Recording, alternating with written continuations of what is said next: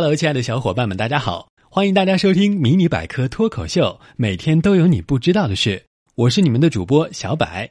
今天来上班，一路上小柏都保持着八颗牙的微笑。到了单位，也向每位同事温柔的问好。这可把小柯姐吓坏了，又是摸我额头试试是不是发烧了，又是贴心的问我是不是吃错了药。哼，看他那个无知的样子。今天是世界问候日。小柏是在身体力行这个节日的主题，传递友爱，呼吁和平，促进全人类的相亲相爱啊！一九七三年十一月二十一日，第四次中东战争期间，为促进埃及与以色列之间的和平，来自澳大利亚的姆可马可和米切尔两兄弟自费印刷了大量有关问候的宣传材料，寄给世界各国政府首脑及世界知名人士，向他们阐述世界问候日的重要意义。第一个世界问候日就此诞生。如今已有一百四十六个国家响应世界问候日，成为一个全世界祈祷和平的节日。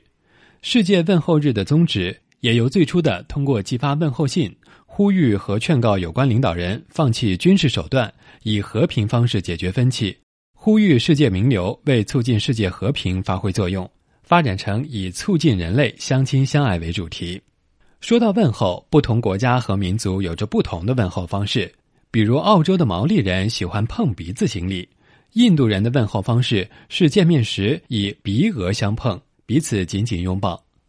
在非洲，有的民族见面后会互问“你出汗的情况怎么样”，以表示关心与问候。这是因为这个地区流行热病，得病的人皮肤会变得干燥，而健康人的皮肤一般是湿润的，因此。出汗与否成了衡量人们是否健康的标志。非洲还有的部落礼节更奇特，他们表示珍爱人或物体时要吐唾沫。当部落的战士第一次遇到小孩时，要朝他吐口唾沫；要触摸一件新武器时，也要先在自己的手上吐唾沫。这可能是一种古老的习俗，因为一些原始人认为口水可以避除邪恶。除了人，其实动物之间也会相互问候。日本的研究人员称，日本猕猴的不同族群存在着各自独特的问候礼仪，这说明猴子也存在社会文化差异。比如，生活在东北部的猴子问候同类时只会面对面拥抱，但是生活在南部的猴子问候同类时还会从侧面和后面去拥抱。此外，前者在拥抱后会前后大幅摇晃对方身体，后者则是反复抓住对方的手。这种拥抱行为只在部分猴群中存在。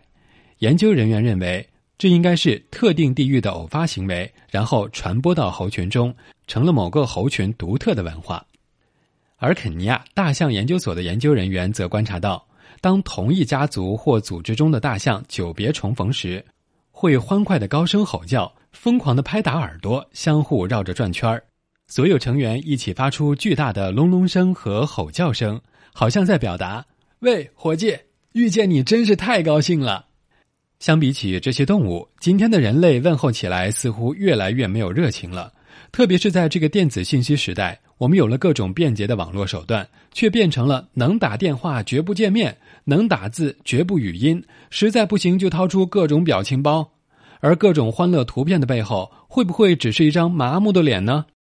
让我们在今天，至少在今天，张开笑脸。给我们见到的每个人送上一个真诚的问候吧。